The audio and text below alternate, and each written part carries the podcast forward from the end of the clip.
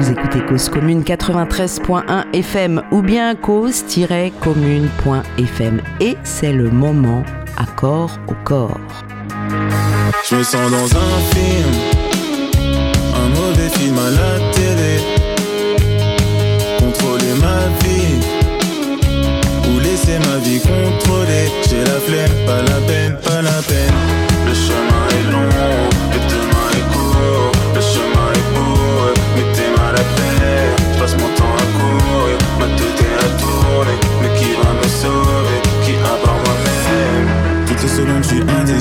fais le monde avec des si. Je me comporte comme un imbécile, comme si j'étais toujours déçu. Quoi qu'il arrive, je dois faire les sous. Quoi qu'il arrive, ça s'arrête plus. Plus je grandis, plus je deviens fou. Et fais comme si, comme ça, ceci, cela.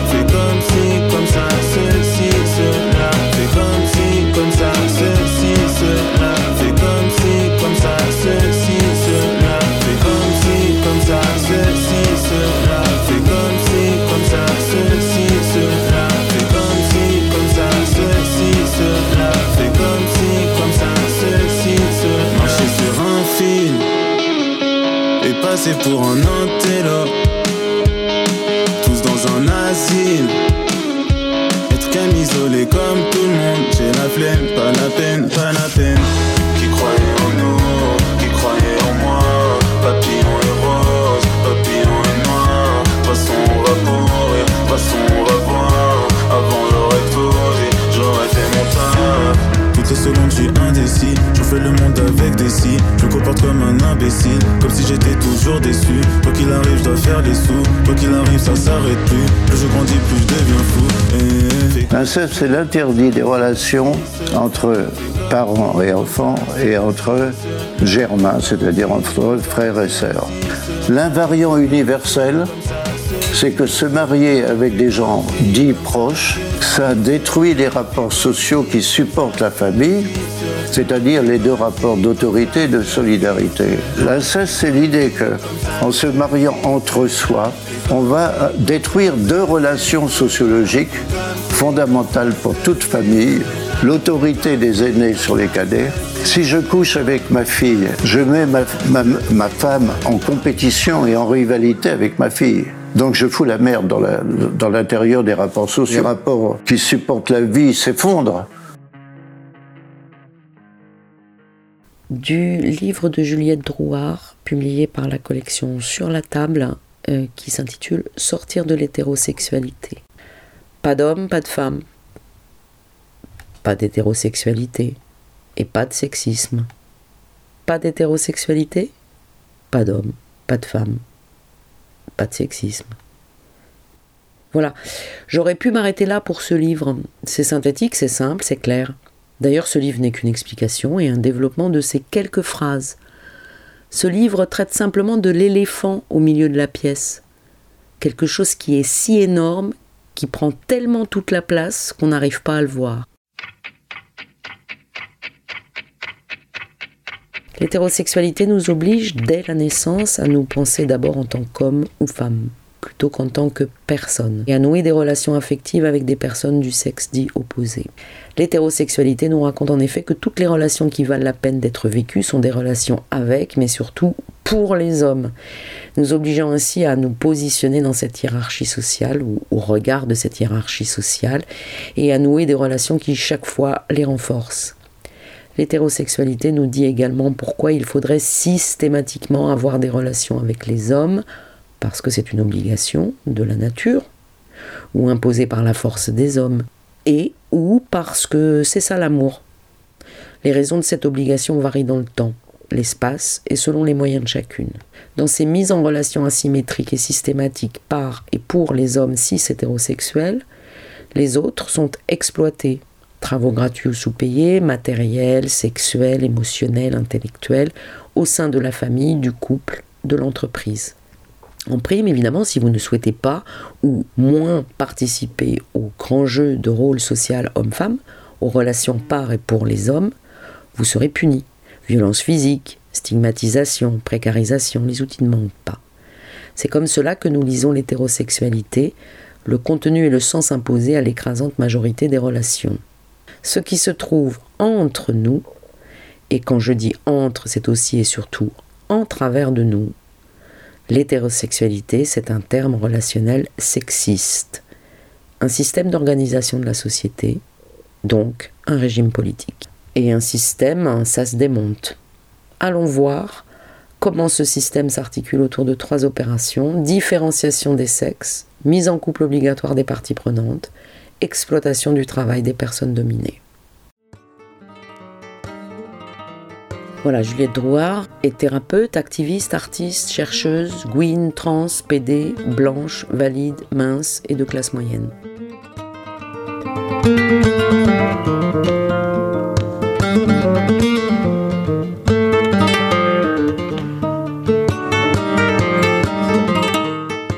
Cela s'est produit quand? Oh, Il y a seulement deux secondes. Ceci est toujours présent. Mon corps en est l'archive vivante.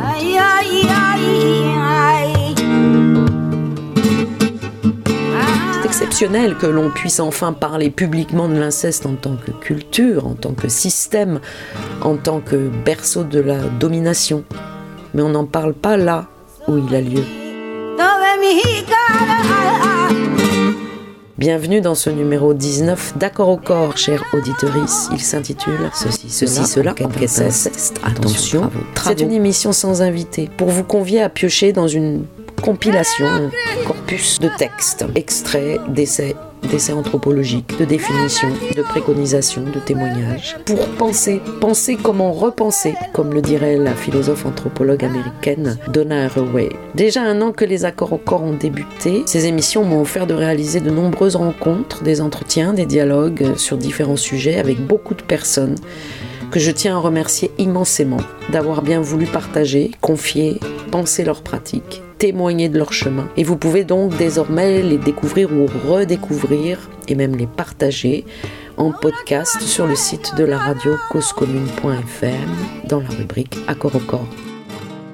En préparation peut-être des prochaines émissions, je suis heureuse de vous présenter des ouvrages qui viennent d'être publiés récemment et de façon collective, car ils m'interpellent joyeusement, puisqu'ils ont en commun de rompre l'omerta sur un sujet dont le mutisme est pourtant le premier symptôme même la base de la manipulation, puisque les pratiques pédocriminelles, pédophiles, incestueuses, incestuelles, que les victimes soient enfants ou devenus adultes, reposent sur le terre, l'injonction de se taire et que leurs ravages sont précisément lourds de conséquences somatiques, psychosomatiques, de dommages collatéraux qui résultent directement de ce silence, de l'oubli, du déni, de l'amnésie, de la tristesse, de la tristesse de la tristesse, d'un incommensurable chagrin trop souvent réduit au nom des trop fameux et sensationnels secrets de famille ou secrets de polichinelle, entretenus à tous les niveaux de l'organisation sociale. Rompre ce silence n'est pas aisé, car c'est le plus souvent devoir faire face à l'enfer, celui de l'isolement, de l'évitement, de la fuite, de la double peine, du rejet, puissance haine, de l'exclusion. Bref, c'est affronter toute une hostilité, parfois criminelle. C'est se ressentir toxique ou intoxiqué, malheureusement parfois jusqu'à la dose létale. Alors nous inciter à penser l'inceste autrement, sans le diaboliser, sans le banaliser, sans le pathologiser. Voilà, je crois, le point commun des ouvrages collectifs cités ici. Nous donner des pistes en matière à repenser ce que l'inceste signifie, ce qu'il suppose, et à quoi tient l'injonction contradictoire de l'interdire en théorie et de le faciliter en pratique. Les contributrices de ces récentes publications collectives n'en sont pas à leur premier essai sur le sujet. elles ont très souvent 10, 20, 30, 40 ans de chemin, de lutte, de recherche à partager. elles ont décidé de prendre la parole ensemble, publiquement, pour signer leur engagement à démonter ce qu'elles considèrent davantage et avant tout comme un système, donc comme démontable une fois décryptés les mécanismes qui le maintiennent en place. Laissons leurs mots et la polyphonie de leurs travaux opérer, imaginer les choses autrement les uns les autres et nous donner l'envie d'aller plus loin, partager nos ressentis, nos réflexions, nos troubles, puis peut-être s'ouvrir à tendre davantage l'oreille.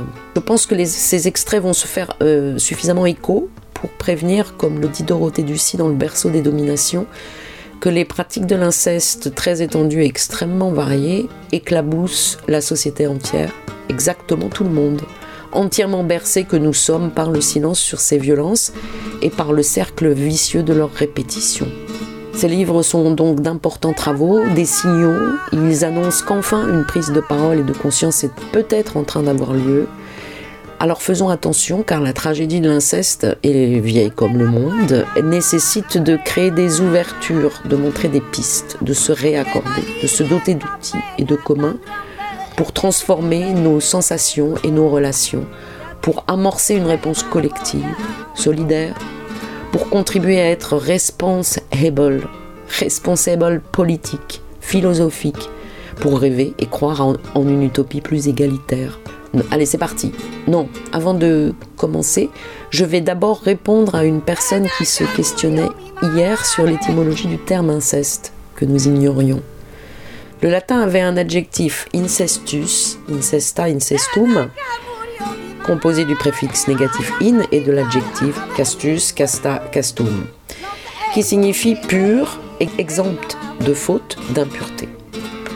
Et il est d'abord employé dans la langue religieuse au sens de conforme aux règles et aux rites. Incestus, le contraire de castus, vous me suivez Signifie donc impur, souillé, doux, incestueux, coupable, criminel.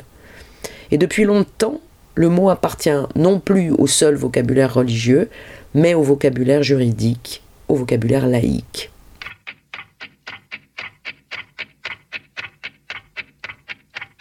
Comment est-il possible de construire des relations autres aux autres, de s'extraire de la culpabilisation, de la spirale de la victimisation, de la logique des bourreaux à rejouer de vieilles angoisses héritées, le plus souvent traînées sur plusieurs générations. Au gré de ses travaux, de ses ouvrages, les lire, s'en imprégner, les citer autour de nous, penser, imaginer dans leur sillage, nous préparer peut-être à ce que en sortir sans sortir devienne enfin générateur de changements sociaux profonds ou à minima de prise de conscience collective. En quête inceste, c'est un peu comme exercice inceste, exercice incendie. Car pour éviter ces ravages de proches comme de loin, ou pour songer enfin mettre un terme à ces logiques, il faut commencer par admettre que nous sommes tous concernés. Je vous souhaite une belle écoute. Aïe, aïe, aïe,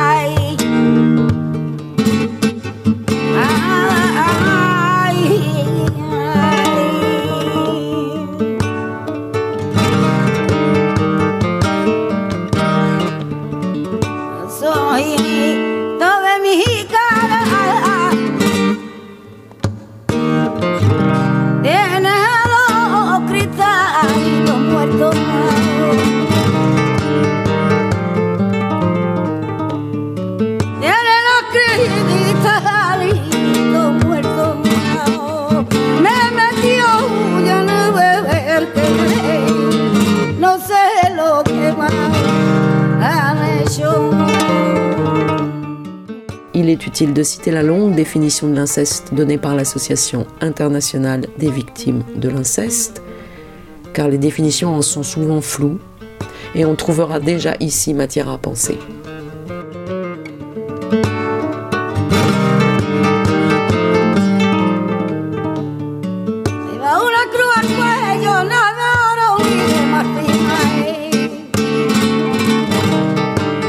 L'inceste concerne la famille de sang et la famille élargie ainsi que la famille par adoption.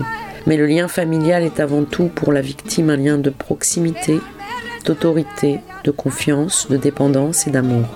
Les agresseuses peuvent être dans la famille de sang, père, mère, frère, sœur, grand-père, grand-mère, oncle, tante, cousin. La notion de cousin n'est d'ailleurs pas présente dans la législation cousine et dans la famille par alliance, beau-père, belle-mère, oncle par alliance, etc. Entre les mineurs, même un an d'écart peut suffire à établir un lien d'autorité. Physiquement, l'inceste peut être un viol, soit tout acte de pénétration par voie orale, fellation, anale, sodomie, vaginale, imposé avec une partie du corps de l'agresseuse, doigt, pénis, et par l'utilisation d'un objet. L'inceste peut aussi prendre la forme d'une agression sexuelle consistant à imposer un toucher sur le corps de l'enfant avec son propre corps. se frotter contre l'enfant, cunilingus, masturbation, à des fins de satisfaction sexuelle. L'enfant peut être forcé à pratiquer des gestes de masturbation sur l'agresseureuse et l'embrasser et le toucher où elle le demande. L'inceste, c'est aussi tout ce qui concerne l'exhibition sexuelle ou inceste moral ou inceste sans contact physique. Les actes de faire l'amour devant son enfant, parader nu, tenir des propos à caractère sexuel, visionner des films pornographiques avec son enfant, sont considérés comme relevant de l'inceste. Utiliser son enfant comme confident de ses aventures sexuelles, là le photographier nu ou dans des situations érotiques également. L'inceste, c'est aussi sous couvert d'actes d'hygiène l'agresseur heureuse qui assouvit ses pulsions en pratiquant des toilettes vulvaires trop fréquentes, des décalotages à répétition, des prises de température inutiles plusieurs fois par jour, des lavements, etc. Et ce jusqu'à un âge avancé de l'enfant dans une relation dans laquelle l'enfant est un objet sexuel. Cette définition laisse percevoir que l'inceste n'a pas un seul et même visage. Il est extrêmement important de souligner que les situations sont multiples afin de déjouer les stéréotypes qui empêchent de penser et de voir l'inceste. De la même manière, l'inceste ne se déroule pas seulement entre entre un père et sa fille. La culture visuelle a majoritairement montré cette configuration avec un scénario type où la fille séduit le père qui ne peut résister à ses avances. Parler de culture de l'inceste permet de comprendre les agencements multiples et complexes des situations d'inceste qui reposent toutes sur le même principe. Une personne utilise sa position d'autorité pour commettre une agression dans le cadre de la famille au sens élargi. Les stéréotypes véhiculés autour de la figure de l'enfant séducteur de la notion d'amour interdit entre frères et sœurs dans notre culture et nos médias, sont dangereux car ils cachent le vrai visage de l'inceste, des violences sexuelles qui touchent des corps d'enfants et d'adolescentes non consentantes. Ça choque là en ce moment parce qu'on médiatise beaucoup, mais ça fait quand même euh, des siècles sûrement. Mais en tout cas, euh, on peut mesurer la prévalence de l'inceste depuis plusieurs décennies, depuis la fin de la Deuxième Guerre mondiale, et on sait qu'il y a une stabilité des situations d'inceste et que ça concerne 5 à 10% euh, des enfants qui sont agressés sexuellement dans leur famille. Bon, et euh, euh, on, le sait, alors justement les mécanismes de silenciation font qu'on ne le sait pas toujours, mais ils sont violés sans que ça sans que ça n'émeuve vraiment les gens autour d'eux au moment où ils le sont.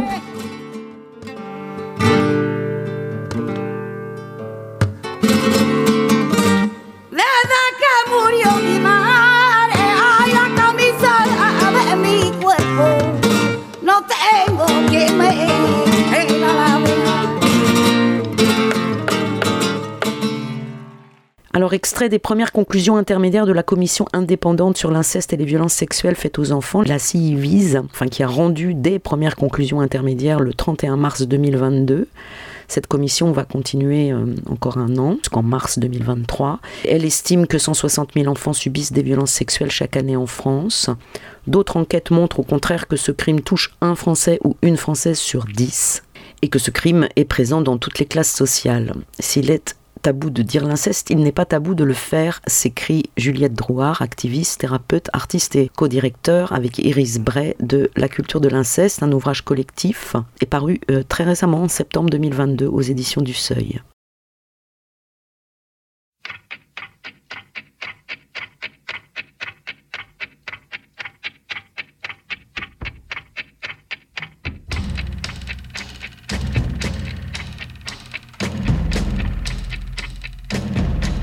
Donc je vais commencer par euh, citer effectivement la page 58 et 59 du rapport de la commission euh, CIVIS sur donc les conclusions intermédiaires. Bah, il y a quand même préconisation de soins euh, adaptés pour les enfants, mais pas seulement.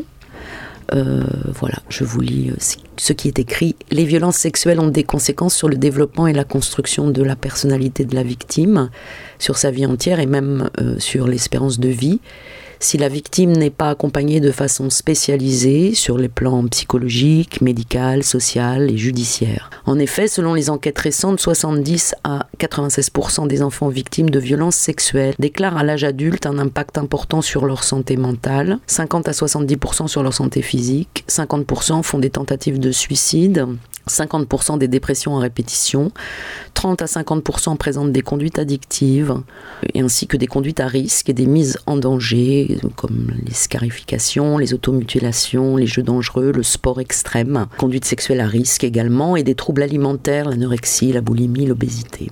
Elles sont également un facteur de risque majeur pour de nombreuses pathologies somatiques, le diabète, les troubles cardiovasculaires, immunitaires, endocriniens, digestifs, colopathie, anisme, neurologiques, gynéco-obstétricaux, cancer, douleurs et fatigue chronique, sans compter le risque d'infections sexuellement transmissibles et, de grossesse euh, sur viol. La mise en place précoce, dans l'année suivant le premier fait traumatique, de soins spécialisés associés aux mesures de protection sociale et judiciaire permettent d'éviter les conséquences traumatiques des violences sexuelles. Cependant, ces soins sont nécessaires et utiles même s'ils sont plus tardivement prodigués. Au contraire, ne pas offrir aux enfants victimes de violences sexuelles les soins spécialisés qui leur sont nécessaires est une atteinte à leurs droits ainsi qu'une grave et injuste perte de chance pour leur santé, leur sécurité, leur avenir. Si l'enfant est handicapé, l'absence de soins spécialisés peut générer une aggravation euh, du handicap. Or, trop peu d'enfants victimes de violences sexuelles bénéficient de soins spécialisés. Le nombre insuffisant de psychologues et de pédopsychiatres allonge les délais d'attente qui peuvent être de plusieurs mois, ce qui est incompatible avec les besoins des victimes. De plus, la spécialisation en psychotrauma des praticiens praticiennes doit être mieux organisée et vérifiée. La spécialisation des soins doit en premier lieu s'inscrire dans une prise en charge pluridisciplinaire et dite holistique, médicale, psychologique, socio-économique et juridique le plus tôt possible après l'agression. Par exemple, dans une situation d'inceste parental, il n'est pas envisageable de prodiguer utilement des soins à un enfant victime s'il est encore contraint de rencontrer son agresseur. En d'autres termes, la mise en sécurité des enfants victimes de violences sexuelles et notamment d'inceste est impérative. Les suivis psychothérapeutiques validés par la recherche internationale s'appuient sur des approches et des techniques spécialisées pour réduire la fréquence, la durée et la gravité des symptômes traumatiques. Ces interventions sont associées à des approches qui prennent en compte le trauma et qui abordent les dynamiques relationnelles chez l'enfant, quant à sa propre personne, quant à son corps et sa relation aux autres, telles que les thérapies fondées sur l'utilisation de médiateurs thérapeutiques comme les animaux, la thérapie par le jeu, les thérapies corporelles et l'expression artistique. En tout état de cause, la prise en charge médico-psychologique doit être centrée sur les violences subies et le traumatisme, plus particulièrement sur la mémoire traumatique des violences, réminiscence, intrusion, flashback, qui en est la principale conséquence et fait revivre sans cesse les violences comme si elles étaient en train de se reproduire, avec la même charge émotionnelle, les mêmes sensations, perception et douleur, telle une torture sans fin, obligeant les victimes à avoir recours à des conduites d'évitement ou des conduites dissociantes à risque pour éviter ou anesthésier ce trauma. En plus d'un soutien psychologique, le traitement spécialisé du psychotraumatisme repose d'une part sur une verbalisation sécurisée, une analyse contextualisée des violences subies, des émotions et des ressentis, qui s'y rapportent en tenant compte de l'intentionnalité et de la stratégie des agresseurs, des réactions de l'entourage, du déni, de la loi du silence et des injustices subies. D'autre part, sur la compréhension et la gestion pour la personne traumatisée de ses symptômes, de ses réactions et comportements, en les reliant au traumatisme ainsi que sur le décryptage et l'intégration de la mémoire traumatique non consciente et non contextualisée en mémoire autobiographique. La prescription de médicaments ne soigne pas le psychotraumatisme, elle peut toutefois être utile pour diminuer la souffrance et le stress lorsqu'ils sont trop importants. Si l'impact traumatique des violences sexuelles subies dans l'enfance est d'une extrême gravité et peut durer tout au long de la vie de la victime, la CIVIS rappelle qu'il existe des soins spécialisés qui permettent d'éviter l'installation ou l'aggravation d'un psychotraumatisme. Il est indispensable que ces soins spécialisés soient prodigués aux enfants victimes et aux adultes qu'ils deviennent. La France est signataire de la Convention du Conseil de l'Europe sur la prévention et la lutte contre la violence à l'égard des femmes et la violence domestique qui prévoit la mise en place du centre d'aide d'urgence pour les victimes de viols et de violences sexuelles approprié, facilement accessible et en nombre suffisant. Le rapport final d'activité de la Task Force du Conseil de l'Europe pour combattre la violence à l'égard des femmes, y compris la violence domestique, recommande qu'un tel centre soit disponible pour 200 000 habitants et que le centre soit réparti géographiquement pour être accessible aux victimes vivant en zone rurale ou en ville. so much to me.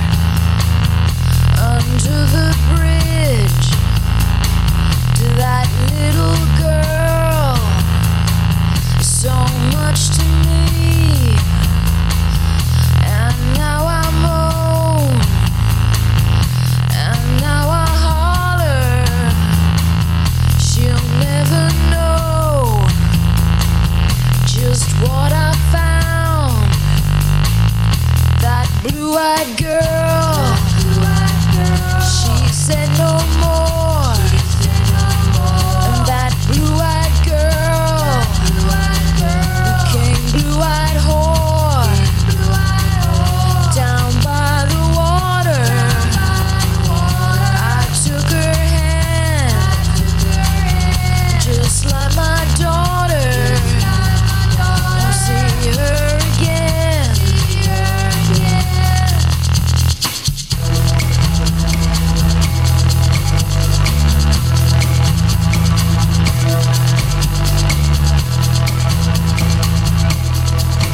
Dévoilement, il survient plusieurs fois.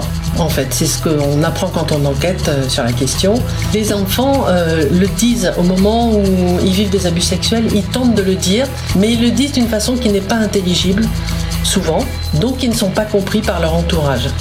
Alors ce qu'il faut dire, c'est que l'inceste survient dans une famille où il est toujours déjà là.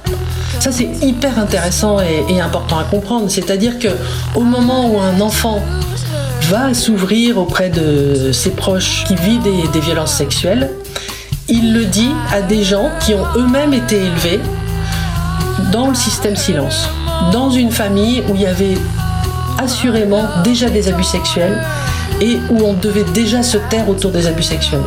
Donc les parents de cet enfant, ou ses oncles ou ses tantes, mais disons une famille élargie, sont déjà des gens qui ont été élevés avec cette grammaire, ces mécanismes de silenciation hyper puissants, qui font que même si vous rentrez euh, euh, dans une chambre et que vous, avez devant vous euh, un adulte qui impose des gestes sexuels à, votre enfant ou un enfant, et eh bien parfois vous ne le voyez pas et vous fermez la porte de la chambre et vous repartez et vous n'avez rien vu vous n'avez pas entendu. Donc cet enfant-là, il faut tellement de force et tellement d'énergie et donc en général beaucoup de temps et il devient adulte et il lui faut une, autonomie financière, il faut qu'il soit plus sous la dépendance de ses parents qui ne l'ont pas euh, entendu, qui ne l'ont pas cru. Et à ce moment-là, il y a de nouveau des mécanismes de, dévoilement qui, qui s'opèrent. Mais il ne survient pas ex nihilo et en général, il s'inscrit dans un long processus de lutte intérieure entre le dire, l'inceste et le taire. Du berceau des dominations, anthropologie de l'inceste, de Dorothée Ducy, tous les jours près de chez vous, à Lyon, à Paris, à Barcelone, à Toronto, à Mexico ou à Dallas. Un bon père de famille couche avec sa petite fille de 9 ans ou parfois elle lui fait juste une petite fellation, ou c'est un oncle avec son neveu, ou une grande sœur avec sa petite sœur. Le terme consacré pour désigner ces pratiques sexuelles imposées à un enfant de la famille est inceste. Madame et monsieur, médecins, magistrats, journalistes, écrivains, auteurs de théâtre, chanteurs, historiens, psychologues et psychiatres définissent ainsi l'inceste. C'est ainsi que tout le monde définit l'inceste, en fait à l'exception des anthropologues qui n'ont pas de nom pour dire cette pratique courante de la vie quotidienne dans les familles, happés qu'ils ont été par l'attention portée à la théorie de l'interdit de l'inceste. Seul François Héritier, après avoir consacré une grande partie de sa carrière à documenter les règles de l'exogamie à travers le monde, a proposé de mettre face à face la théorie et le point de vue des praticiens. À la faveur du réel et de la banalité des abus sexuels commis sur les enfants, on verra que l'inceste est structurant de l'ordre social.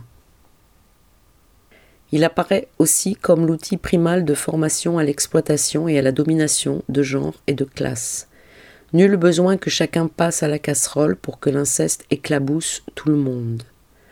Par contamination du silence sur la pratique, exposition des comportements érotisés des uns et des guerres de protection des autres contre l'érotisation, fréquentation des incestés et des incesteurs, on va voir que tout le monde participe dès l'enfance de l'ordre social qui admet l'inceste, mais l'interdit en théorie.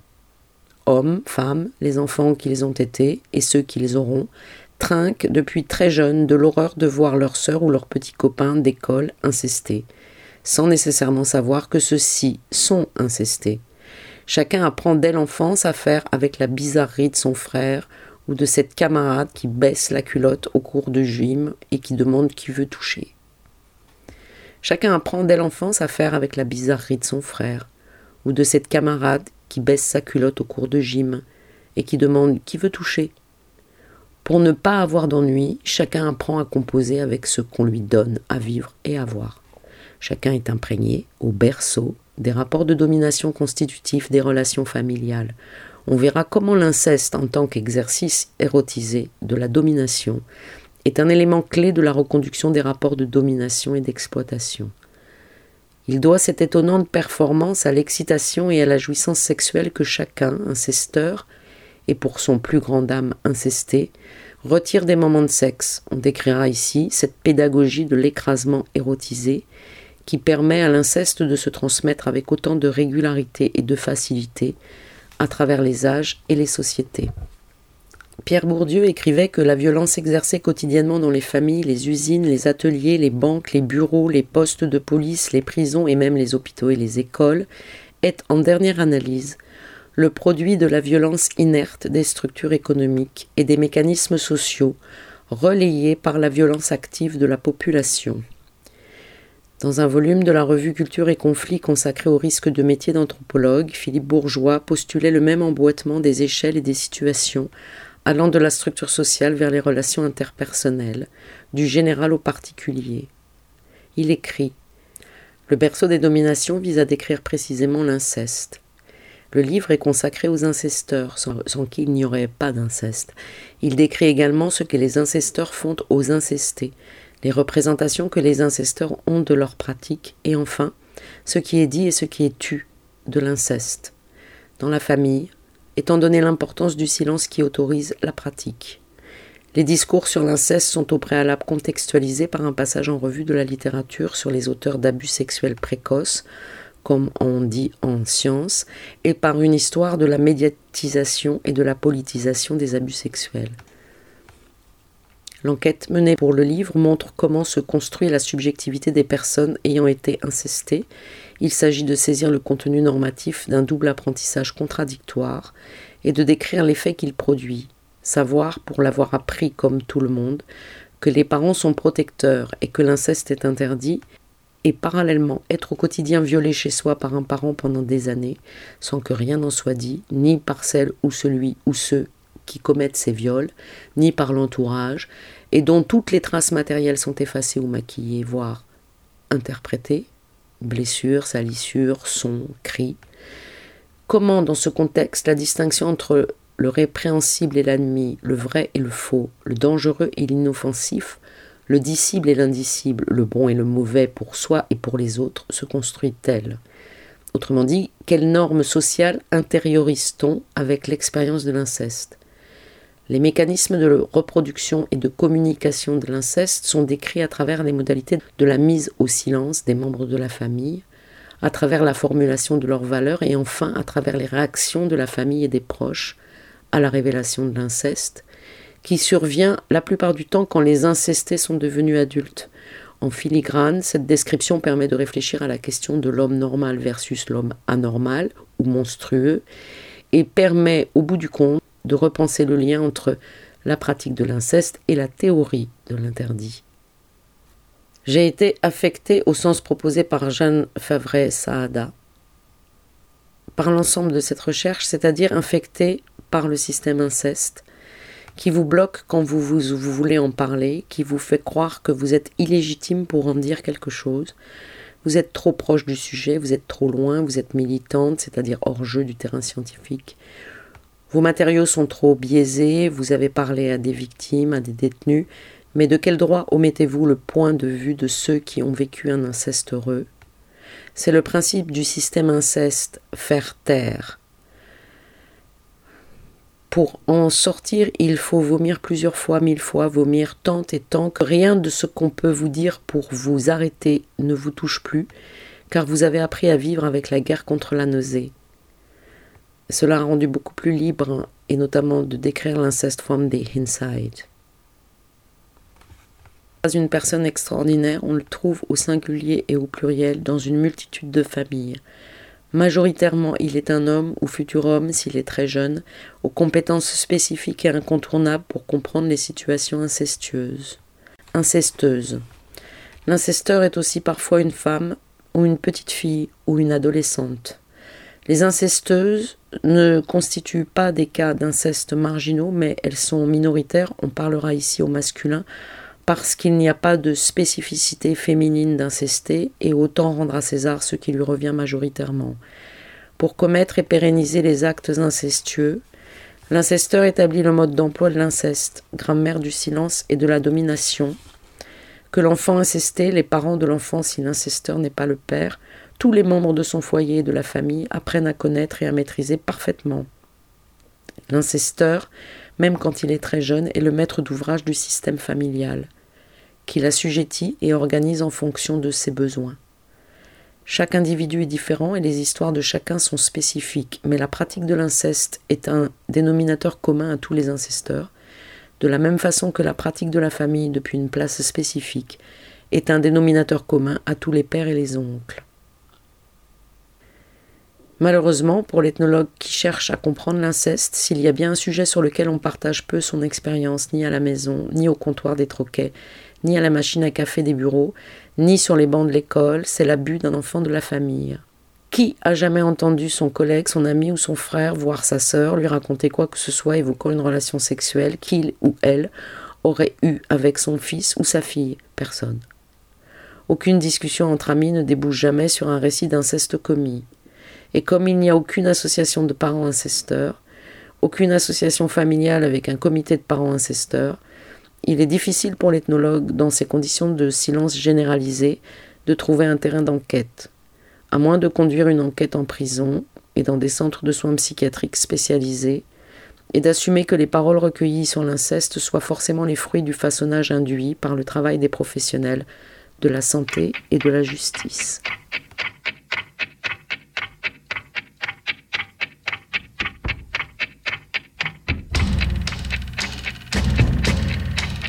L'enfant pourrait tout aussi bien être morte sous des coups puisqu'elle ou il ne peut plus témoigner de l'autre monde ou est enfermé à jamais sa mémoire. C'est ainsi que l'autorice des faits peut faire l'économie de la violence physique et commettre un crime parfait. De plus, la victime se sent coupable, sa honte diffuse, ses comportements indignes, souvent à l'opposé de ses valeurs personnelles, mais aussi les phrases dévalorisantes qui résonnent encore en elle sans qu'elle en connaisse la source et lui interdisent de s'accorder le moindre crédit. La pensée fugitive que tout ne s'est pas bien passé dans l'enfance, l'image incongrue d'un sexe d'adulte sous un regard d'enfant, la sensation déplaisante d'une excitation face à une scène de violence, ne reçoit pas d'autre interprétation qu'un nouveau signe de sa propre toxicité. Le mal, c'est soi. Et plus la victime s'enfonce dans le sentiment de sa culpabilité, plus les agresseuses sont tranquilles. Dans l'inceste, modèle absolu de l'agression sexuelle contre l'enfant, il est impératif pour la victime de maintenir la situation de tendresse antérieure, de faire comme si papa était toujours papa, comme si sa confiance et ses élans affectueux n'avaient pas été trahis. Il serait impossible de continuer à vivre, manger suffisamment, aller à l'école et comprendre ce qu'on nous dit, en gardant présente à la conscience la réalité de la violence sexuelle incestueuse alors c'est l'enfant qui s'accuse, ou plutôt qui croit devoir s'accuser, alors qu'elle ou il ne fait que réciter une leçon odieusement enseignée. Elle ou il est coupable. C'est l'enfant qu'on accuse et l'adulte qu'on protège. Le sentiment de culpabilité de la victime appartient au crime. Les autoristes en ont autant besoin pour perpétuer leur acte que d'un coin tranquille. De même, l'amnésie ou le refoulement, si l'on préfère, protège l'enfant de l'impensable cruauté du monde, mais paradoxalement participe à la perpétuation de celle-ci. La stratégie systématique et quasi infaillible d'inversion de culpabilité déployée par les autorices se perfectionne en inversion de protection. Les victimes sont désignées pour leurs symptômes, leurs crises, leur fragilité, et les autorices impunies le message se diffuse ensuite dans toute la société. Les victimes réduites en esclavage par le système de domination s'en trouvent les héros. Comme les victimes de tortures terrifiées servent aux dictatures pour renforcer leur pouvoir par l'image de leur déshumanisation, les victimes d'inceste privées de parole servent malgré elles le système incestueux. Les systèmes de domination, publics ou privés, assurent leur pérennité par le silence imposé aux victimes. C'est donc par exemple l'auteur de viol sur cette adolescente précoce, précocement alcoolisée, trop peu défendue, qui sera protégée par le droit et la présomption d'innocence. Quand il y a eu des violences sexuelles pédocriminelles, cette formule est particulièrement malvenue dans un champ où c'est justement, grâce à la rescousse de théories psychologiques ou libertaires détournées, l'innocence de l'enfant qui est mise en doute.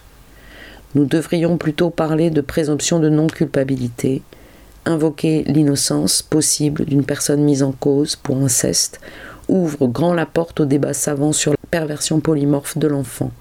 Sogna Fall, amnésie traumatique et système de domination, une mémoire soumise à la loi du silence. Cause commune, la voie des possibles. Du rôle des grands hommes dans la reconduction des pratiques d'inceste, Dorothy Ducy. Après les dizaines de milliers de témoignages dévoilés, publiés, postés, racontés, pleurés via le MeToo inceste, après des travaux variés et connus en anthropologie qui orientent vers une compréhension de l'inceste articulé au rapport de domination dans la famille, on voit bien que la posture qui consiste à ne jamais évoquer la contrainte quand on parle de l'inceste procède d'un parti pris. Il faut y mettre du sien pour continuer de promouvoir des explications sur le sens de l'inceste en tournant le dos à des éléments constitutifs de l'intégralité des situations d'inceste. D'une part, il s'agit toujours de viol et il est ahurissant que ne soit jamais évoquée la contrainte sexuelle dans les travaux de l'anthropologie classique. D'autre part, l'incesté n'est pas un, une adulte, c'est-à-dire un être sexuellement mature, mais un enfant ou un adolescent, parfois un bébé ou un nourrisson. L'inceste se caractérise par l'asymétrie des positions, le rapport de domination et l'injonction au silence. Il y a un, une violeuse qui est toujours l'aîné ou qui endosse le statut d'aîné ou d'adulte. Une parente qui peut être un frère, un cousin éloigné, une tante, un beau-père, un grand-père, une mère, viole et demande à l'enfant violé de se taire. Cela dure en moyenne des années et puis cela s'arrête quand le, la violeuse craint d'être démasqué ou bien est démasqué ou se lasse et que l'enfant parvient à s'extraire de là. Il faut vraiment y mettre du sien pour ne pas prendre acte que l'inceste, c'est ça. En continuant d'asséner que l'inceste est un interdit fondamental et qu'il se caractérise exclusivement par des questions liées au choix du conjoint, L'anthropologie classique fait silence sur les viols, silence sur la banalité de la pratique de l'inceste. L'anthropologie classique contribue à maintenir l'inceste dans un espace intellectuel où il reste impensé.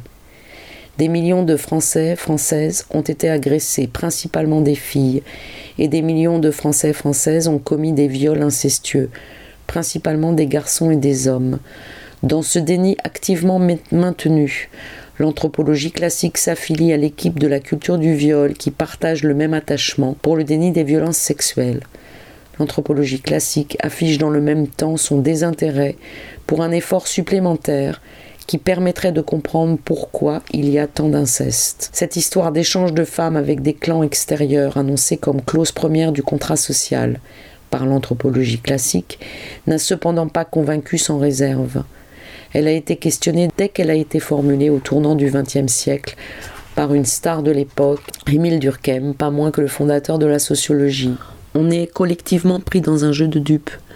On postule a priori que les grands spécialistes de l'inceste qui font la une des grands journaux pensent à l'inceste de la même manière que moi, c'est-à-dire comme un long cavert. On pense qu'ils vont pouvoir nous aider à y voir clair. C'est le propre de la confusion des langues, cette notion au cœur de l'inceste décrite par le psychanalyste Sandor Ferenczi, en 1932. Mon décor mental, c'est le drame des viols incestueux. Le décor mental de l'anthropologue à l'ancienne est celui de la culture du viol, celui de l'incesteur incesteuse, qui nie ou se désintéresse de la question du viol. Chacun ignore que l'autre n'est pas dans les mêmes dispositions mentales et ce n'est qu'au prix d'un effort, en décolonisant les savoirs, en démasculinisant les textes fondateurs qu'on prend conscience du jeu de dupe. On perd un temps précieux à déconstruire ce que ces grands hommes nous apprennent et qui nous guide en réalité vers plus d'opacité sur l'inceste. Il y a donc un enjeu de société majeur à régler son compte à l'anthropologie patriarcale.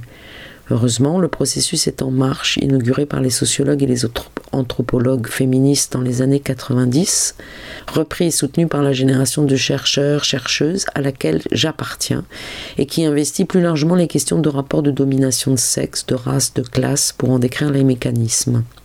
En formant les intellectuels de demain à des outils de description du monde social plus avisés, en occupant des postes à responsabilité dans le monde académique, en élargissant notre périmètre d'audience à un plus large public. Gageons que l'on verra la tendance inversée et que la culture dominante s'imprégnera progressivement d'une idéologie plus égalitaire.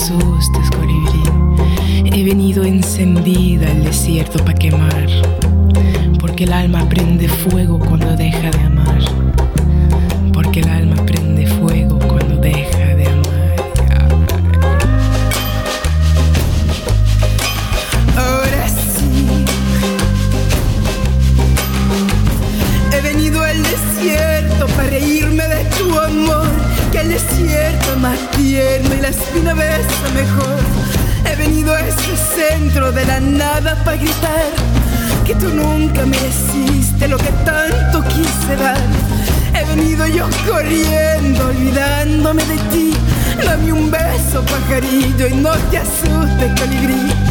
He venido encendida al desierto para quemar, porque el alma prende fuego.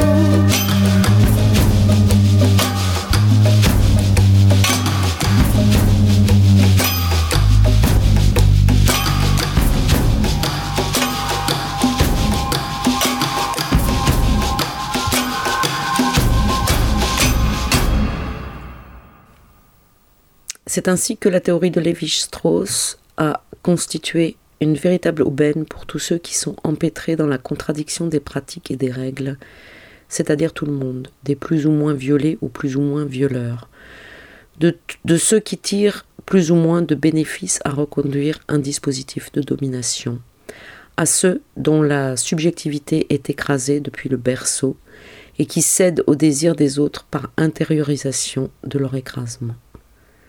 La théorie de l'interdit de l'inceste a permis de normaliser l'enfer intérieur de chacun. Qu'on se le dise, la pratique de l'inceste, dans sa forme ultra-majoritaire, c'est-à-dire l'usage de petits de la famille comme objet sexuel, est une spécificité humaine. En l'état des connaissances, aucun individu dans la grande variété des autres espèces animales ne prend pour partenaire sexuel un être sexuellement immature. C'est notre petit plus à nous, humains, mais c'est un petit plus incroyablement constant. On se rappelle que quel que soit le pays dans lequel on enquête, les groupes sociaux, le régime politique, la période, puisqu'il y a des enquêtes qui documentent la prévalence de l'inceste sur les 60 dernières années, il y a partout au monde à peu près les mêmes proportions de personnes qui vivent des situations d'inceste. Prévalence stable, structurelle, comme le ratio de filles et de garçons qui naissent chaque année sur la planète. Cela dit, même si le viol des petits est une spécificité de l'espèce humaine, on ne peut pas en déduire pour autant qu'il marque le passage de la nature à la culture, parce que les autres bêtes aussi mobilisent une pédagogie dure, visant à soumettre les plus jeunes et à leur faire comprendre qui est le chef. Les animaux tuent et parfois mangent leurs petits, les battent et les maltraitent couramment. Les humains, en revanche, ne tuent pas leurs enfants. Cela arrive, mais c'est assez marginal, Et c'est peut-être dans cette césure historique d'avec les autres espèces qu'il faut chercher le sens de la pratique de l'inceste. Comme les humains sont plus intelligents que les autres animaux, ils ont dû comprendre, mais nul ne sait quand, que tuer ou trop affaiblir physiquement les petits n'était pas un bon calcul pour le groupe.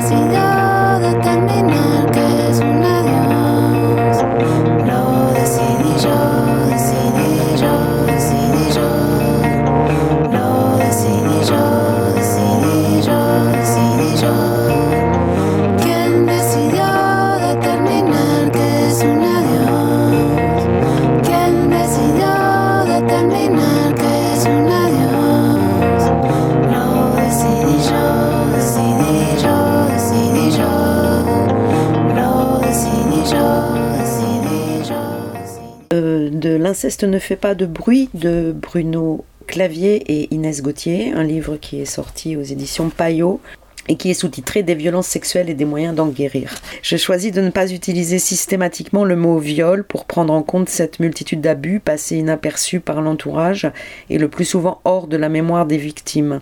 Certains ont été les proies de pervers très organisés, d'autres livrés à des adultes débordés par la sensualité enfantine naturelle, très forte à partir de l'âge de 3 ans.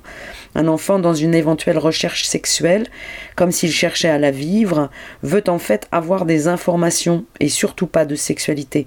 Moment où l'adulte doit lui transmettre nos lois humaines, notamment celles de l'interdit de l'inceste et des rapports sexuels entre enfants et adultes, mais aussi entre enfants.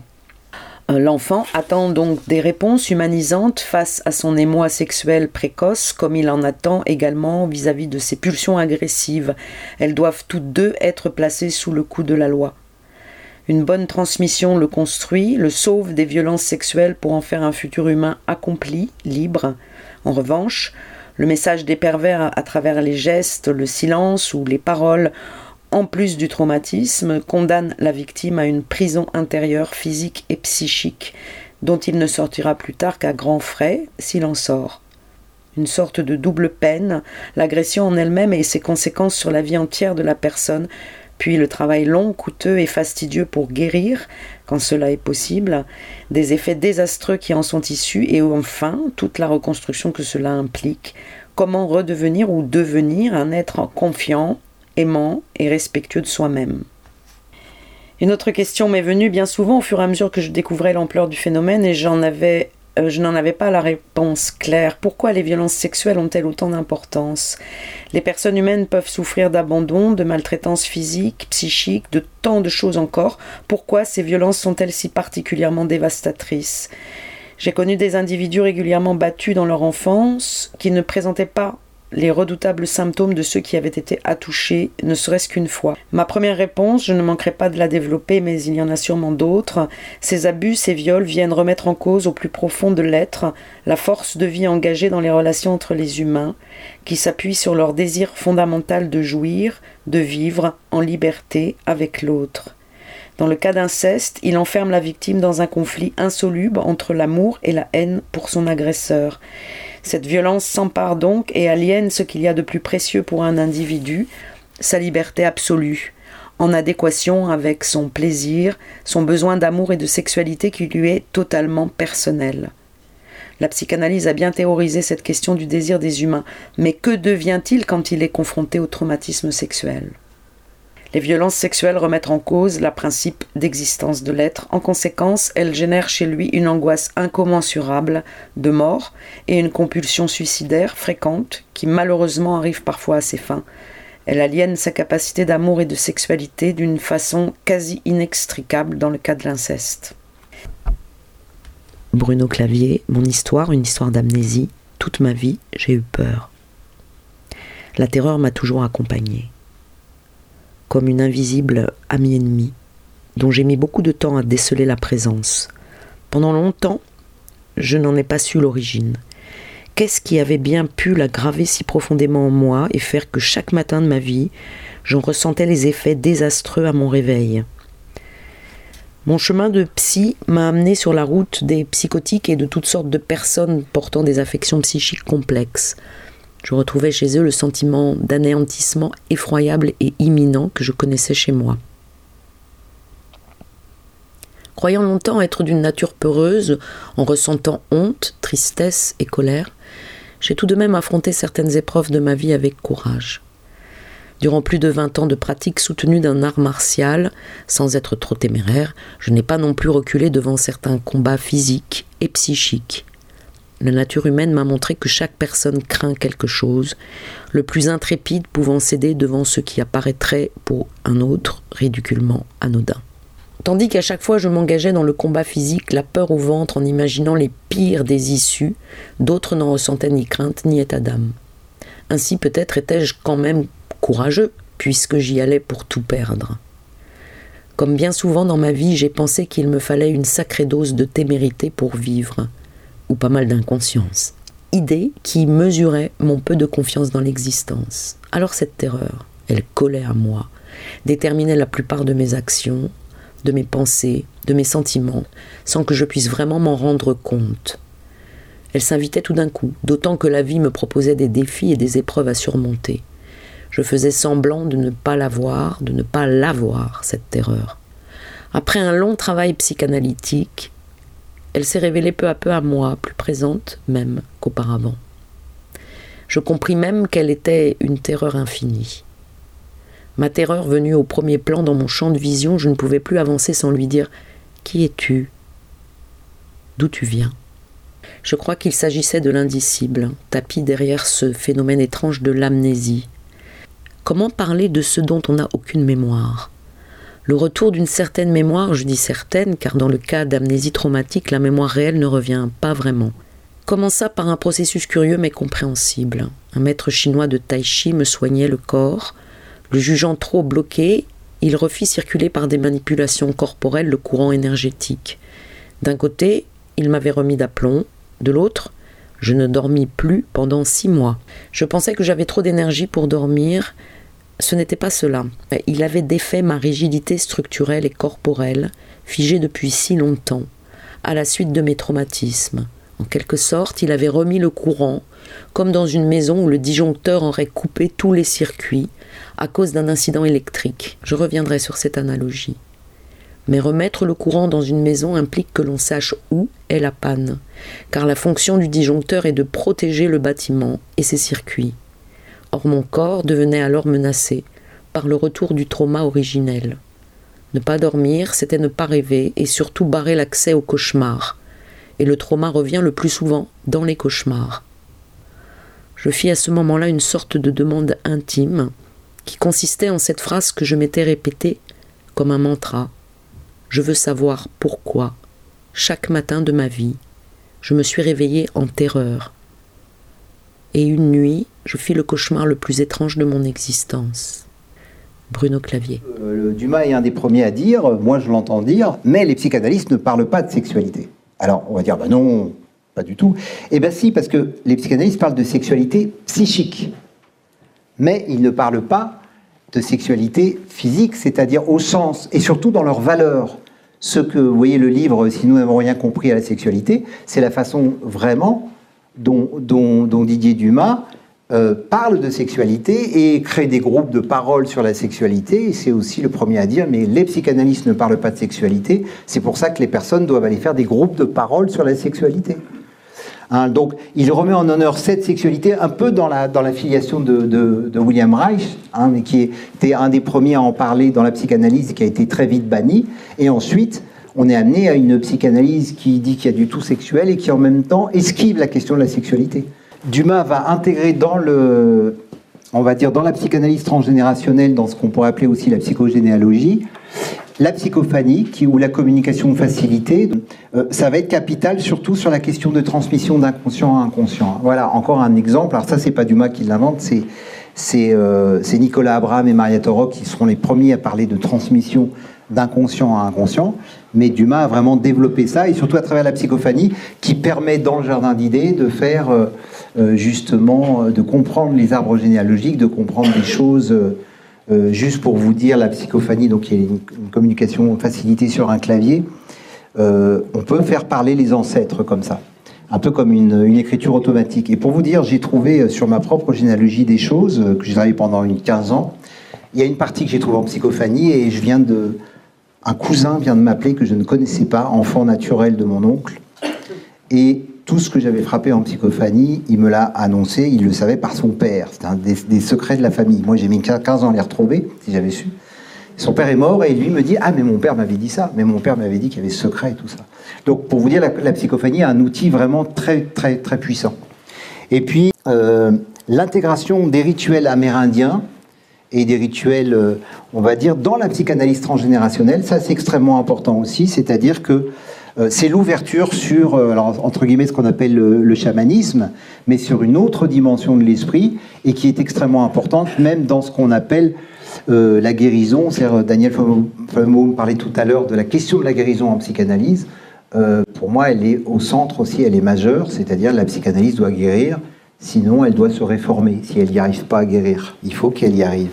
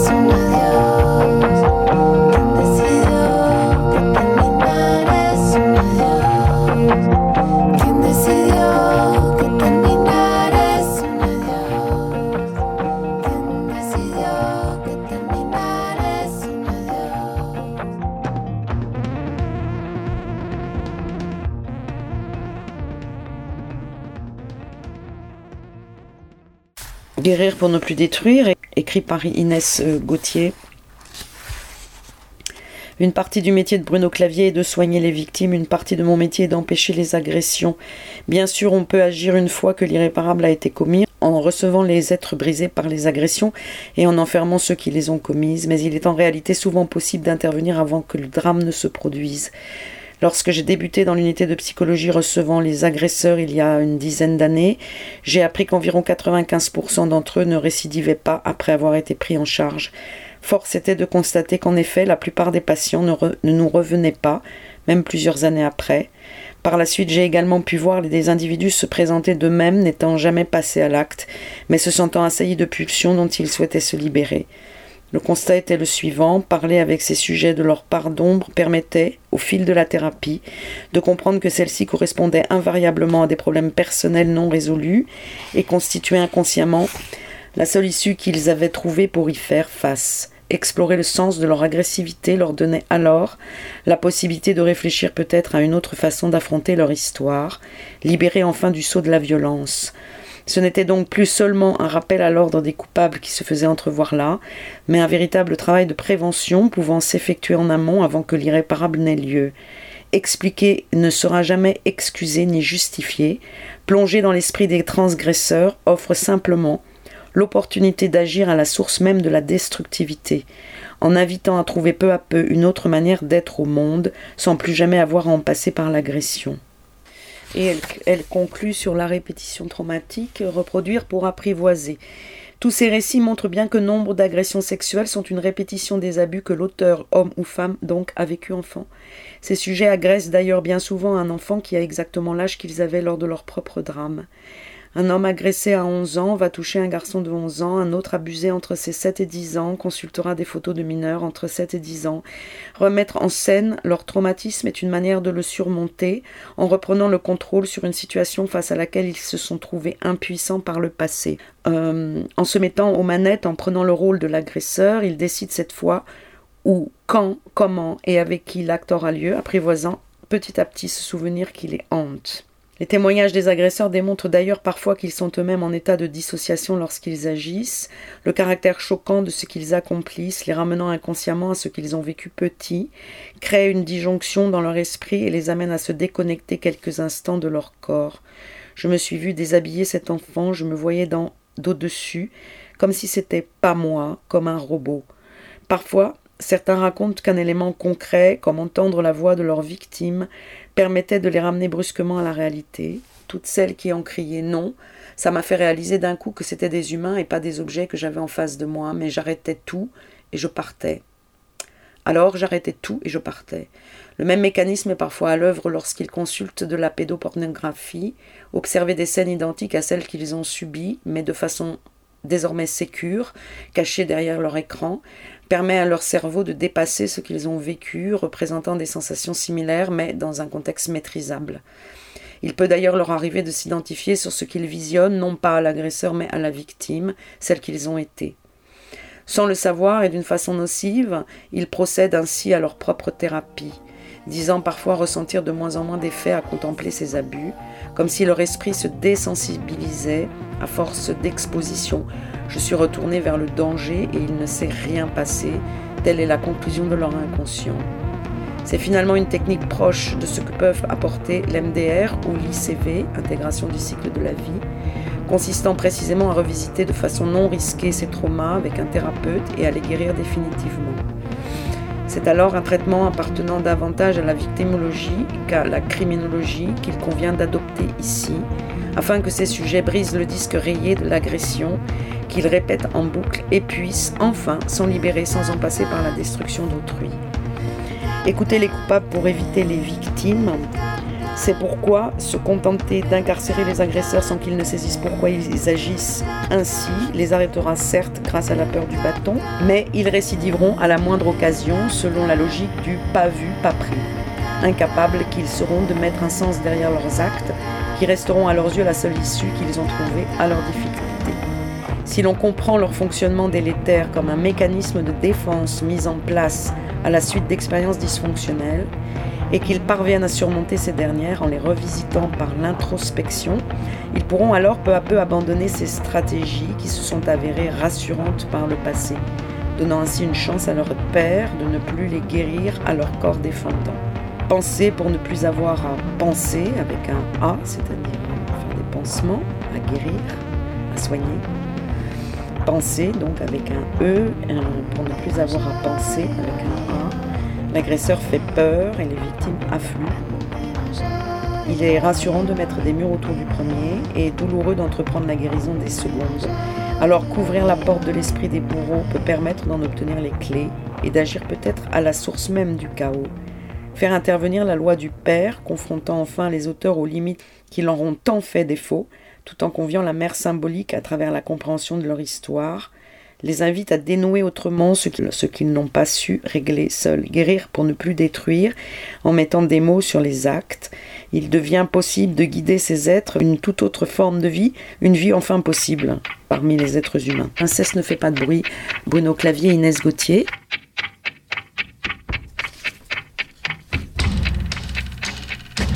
Extrait de la perspective de la pomme, un laboratoire de l'interobjectivité par Jérémy Damion.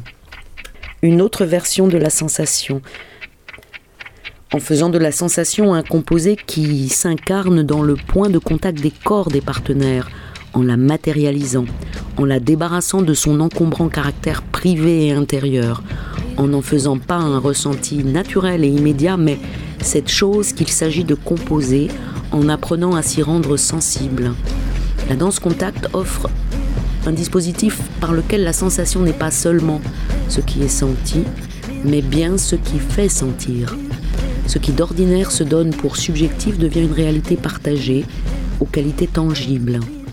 Les sensations de soi, de l'autre, du contact entre les corps, ne renvoient plus seulement à une intériorité psychologique, mais à une intériorité devenue milieu ou espace déployé, le lieu d'une interobjectivation sensible.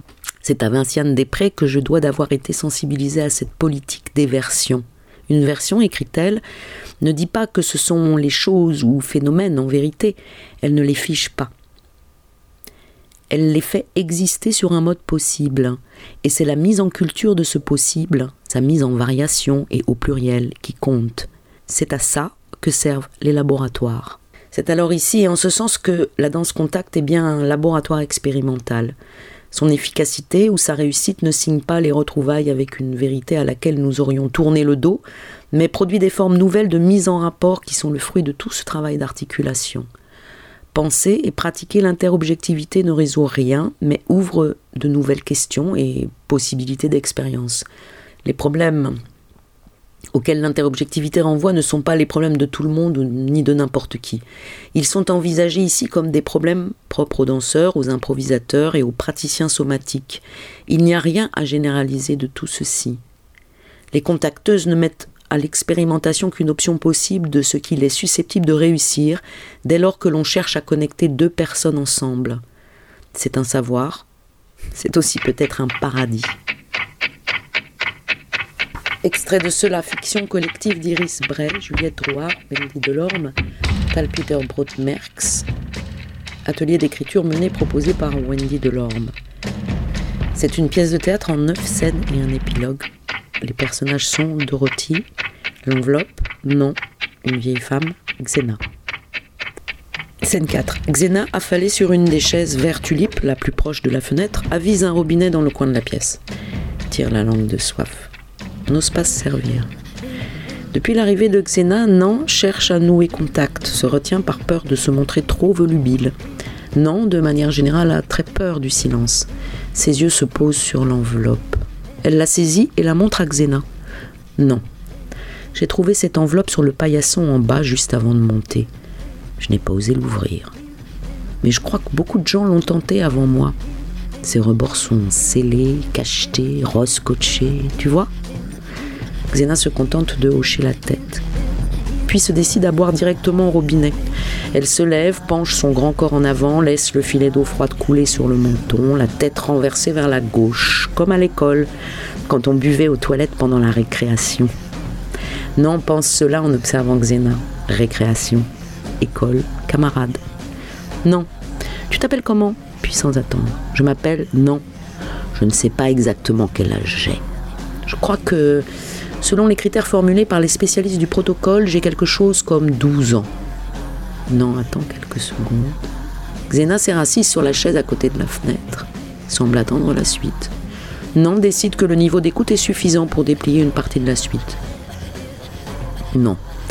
Une amoureuse a ri l'autre jour et a suggéré que j'en aurais plutôt 16. Mon corps à tous les âges, jusqu'à celui de sa date officielle qui est celle de la moitié de la durée de vie moyenne d'un humain mais ça forme des strates. Il y a eu plusieurs corps et je crois qu'ils cohabitent ou se remplacent par moments. Ce corps a connu plusieurs volumes, plusieurs états de fonctionnement. Je fais ce qu'il faut maintenant que j'ai atteint l'exact milieu de la moyenne de vie humaine pour entretenir ce corps, afin qu'il reste fonctionnel. On s'arrête, se gratte la tête, poursuit. J'allais dire cette enveloppe, mais je ne crois pas que le corps est une enveloppe ni que l'esprit en serait séparé ou contenu dedans. Je crois que c'est un continuum et que le corps participe de tout ce qui forge l'esprit. Si je n'étais pas venu au monde dans ce corps-là, je ne serais pas qui je suis aujourd'hui. Je crois que c'est je crois que cela est une tautologie. J'aimerais bien parfois quitter mon esprit. Il m'envahit. Alors je fais ce qu'il faut pour le mettre en sourdine. Le corps est mon allié pour mettre l'esprit en sourdine. Suffit de le mettre en mouvement d'une certaine façon. Non se dresse d'un bond, lève les bras au ciel face à la fenêtre, inspire, expire en pliant son buste jusqu'au sol, en prenant garde de ne pas se cogner la tête dans le cadre de la fenêtre ouverte. Puis expire, le corps ainsi plié en deux. Elle déplie ensuite son dos et relève les bras au ciel en inspirant, puis retourne s'asseoir.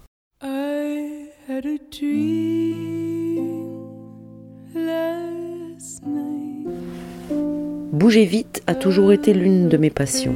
Enfant, nous faisions la course avec ma sœur pour être la première à avoir enfilé notre pyjama.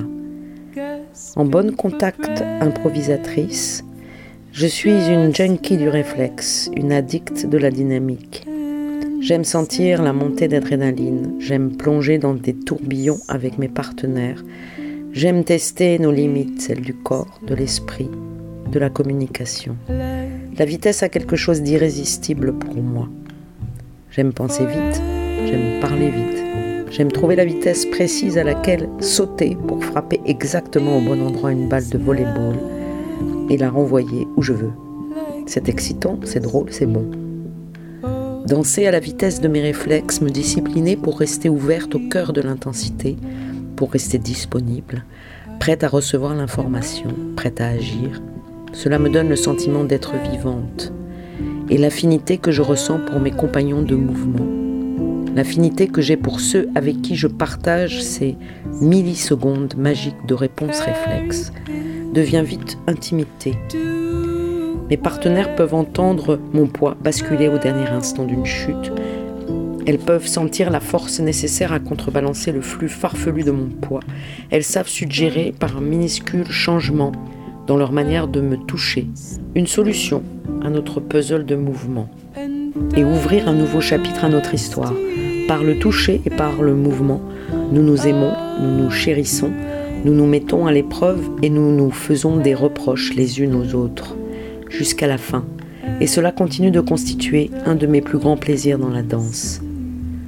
Mais les passions changent, les miennes ont été changées, ou plutôt elles se sont fissurées, à l'occasion d'un cœur brisé. Une rupture pas pire qu'une autre, mais qui pour moi avait été totale.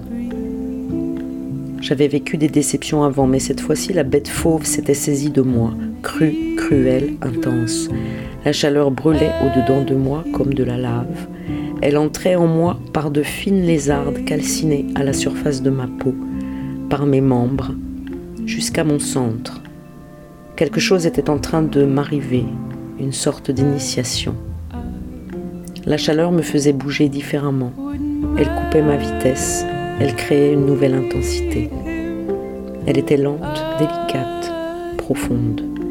Cette lave en fusion, presque imperceptiblement, dirigeait mes mouvements pour que je lui ouvre un passage hors de mon corps. Tourne comme si, tends ton bras comme ça, relâche ton poids dans la hanche gauche, tourne sur la droite, ouvre les yeux et étends ton attention jusqu'au report de la fenêtre. Après un certain temps, la réorganisation des membres et des tensions toucha à sa fin. Il n'y avait plus de désir de bouger seulement le désir de rester. Du dedans de cette position, l'énergie enrageait, s'enfuyait, circulait tout autour de ma forme. Elle m'énergisait et m'apaisait, m'équilibrait et me portait à mon incandescence. Tôt ou tard, la circulation intérieure allait s'apaiser, l'impulsion du mouvement revenir. Le feu, le cœur de cette danse avait créé pour moi une nouvelle pratique du mouvement une pratique qui me mène presque toujours encore aujourd'hui au bord des larmes, tant elle est douloureuse et douce à la fois. Sur le dos de la bête fauve, la ramener à sa tanière.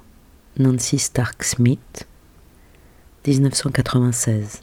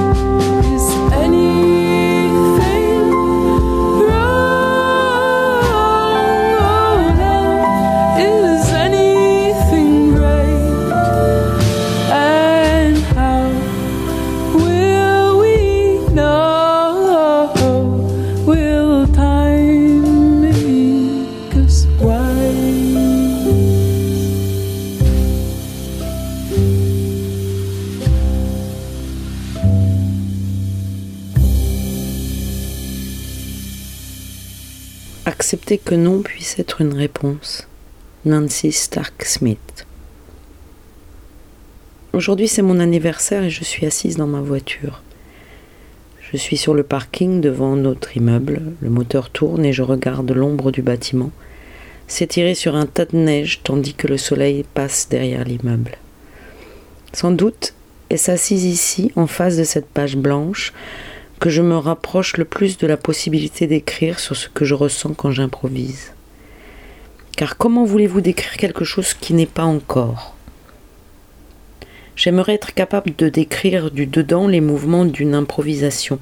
J'aimerais pouvoir dire à quoi cela ressemble, comment j'en fais l'expérience, comment je suis bougé de l'intérieur. Mais je me retrouve toujours au même endroit, je suis les lignes de mon carnet tandis que sur la page je m'efforce d'impulser des pirouettes à mon stylo, de donner du mouvement aux mots, de faire rebondir et de faire bifurquer les idées comme la danse sait le faire.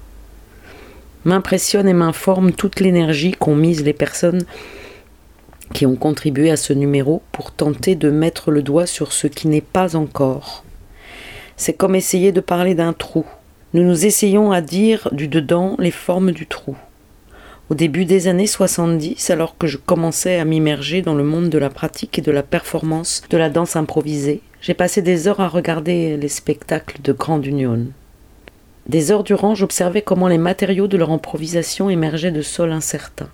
Je les voyais alimenter cette matière, la travailler, revenir, la développer.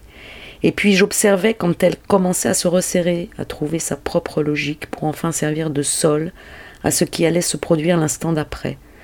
Je voyais cette matière naître et mourir, et je voyais comment parfois cette mort servait de matière à l'aventure suivante, et j'apprenais qu'il n'y avait en pratique aucune hiérarchie intrinsèque entre les matériaux. Tous les gestes avaient un potentiel égal d'unifier, de clarifier, de détruire ou de transformer l'opération en cours. La question n'était pas de savoir ce qu'était le matériau en lui-même, mais plutôt de savoir comment et quand il serait livré aux autres. C'est cela qui lui donnait sa profondeur et sa puissance. Être là où l'on ne sait pas où l'on est. Voilà l'un des lieux les plus précieux que l'improvisation nous donne d'habiter. C'est un lieu qui offre infiniment plus de direction qu'aucun autre lieu au monde. J'appelle ce lieu le vide, the gap. Plus j'improvise, plus je suis convaincu que c'est au travers de ces vides, ces suspensions momentanées des références, qu'advient l'inattendu et ce matériau original qu'on cherche tant. Son originalité tient à ceci qu'il prend l'origine dans le moment présent, qu'il prend sa source ailleurs que dans les cadres de référence habituels. Cette capacité à attendre et à ne pas suivre l'impulsion, c'est ce qui est notamment en jeu quand on essaie de se débarrasser d'une habitude. Suspendre le moment quelques secondes de plus permet de creuser le vide où les anciennes idées, comportements, mouvements, pensées, sentis se seraient écoulés et peut-être qu'on n'a rien à mettre à la place, et donc on ne met rien. Se trouver dans un vide, c'est comme être au beau milieu d'une chute avant de toucher le sol. Tu es suspendu dans le temps et dans l'espace, et tu ne sais pas vraiment combien de temps cela te prendra pour revenir. Et puis quand finalement tu reviens, personne ne s'est vraiment aperçu que tu étais parti.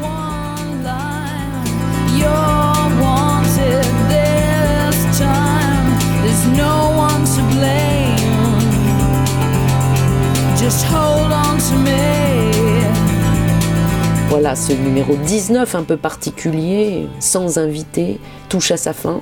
J'espère qu'il vous donnera vraiment euh, l'envie de lire les ouvrages qui ont été cités.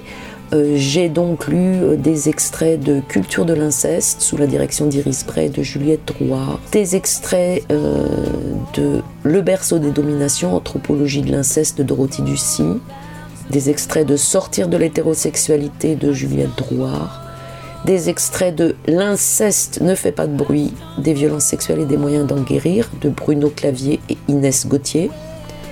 Et puis, euh, pour finir, et dans une perspective euh, peut-être plus de, de pratique somatique, euh, j'ai lu des extraits de Perspective de la pomme, histoire politique et pratique du contact improvisation, de la danse contact, c'est un ouvrage collectif récemment édité en 2021 euh, par Emma Biget Alice Godefroy, Francesca Falcone, Alessandra, Alessandra Sini. Très bel ouvrage sur, euh, qui célèbre les 50 ans de la danse contact, 50 ans déjà, et qui est paru en janvier 2022. Euh, je vous remercie de toute l'attention que vous avez portée à, cette émission. N'hésitez pas à aller consulter la fiche de l'émission pour, euh, pour aller plus loin et pour avoir hum, les références précises de tout ce que je viens de citer, faire vos retours, vos suggestions, apporter des contributions sur le chat de l'émission causecommune.fm, euh, la rubrique Accord au corps. À très bientôt.